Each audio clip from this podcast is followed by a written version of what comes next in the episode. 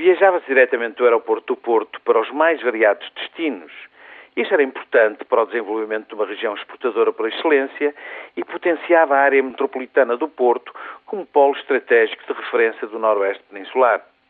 Todavia, após a implantação em Pedras Rubras de um aeroporto novo, moderno e bem apetrechado, o tráfego aéreo ali caiu brutalmente, provocando um isolamento regional imprevisível.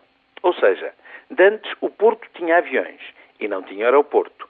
Agora que tem um excelente aeroporto, atrofia-se à míngua de aviões.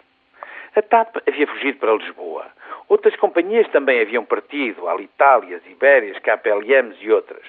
Depois, na ânsia de granjear mais tráfego, receberam-se de braços abertos as low cost do transporte baratucho que aqui encontraram o que a Europa lhes negava.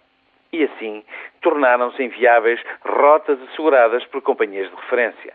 Com isso, perderam-se ligações às grandes placas giratórias de transporte aéreo como Londres, Heathrow, com a saída da operação do Porto da British Airways, e como Paris, com a balada da Air France. Do mal ou menos. A Lufthansa manteve a sua operação, que assegura ligação importante à sua extensa rede internacional. Ora, felizmente, despontou agora uma esperança para o futuro do aeroporto do Porto.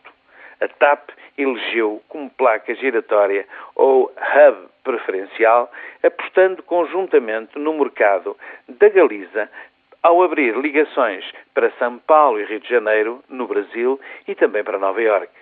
Daí se abrirem perspectivas para o restabelecimento de voos para destinos europeus que poderão captar passageiros para os novos voos intercontinentais.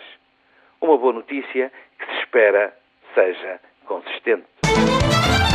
Afinal, chegados ao ano 2006, após a impressiva torrente de fundos europeus, a percentagem de abastecimento de água potável à população portuguesa não ultrapassa os 93%.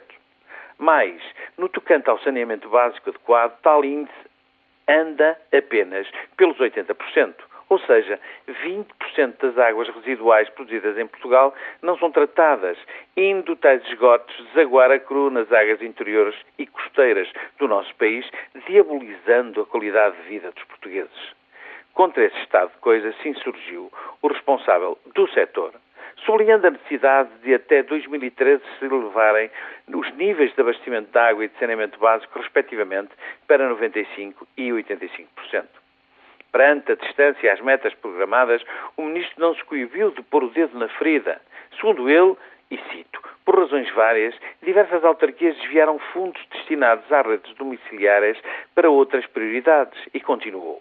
Fizeram-se grandes sistemas regionais, mas a distribuição domiciliária da responsabilidade das autarquias não acompanhou esse ritmo bem explícito nos seus remoques, Nunes Correia falou de atrasos muitas vezes indesculpáveis das autarquias e concluiu dizendo que estão em falta 2,2 mil milhões de euros para investimentos que já deveriam estar feitos. Sabendo-se que tais investimentos estratégicos em águas e esgotos estão todos enterrados, não enchendo o olho eleitoralista ao pessoal e não dando, infelizmente, votos no imediato, não será difícil concluir que os recursos financeiros originariamente previstos para as redes domiciliárias em falta terão sido reconvertidos na abundância apelativa das rotundas dotadas de fontes com efeitos luminotécnicos que para aí há.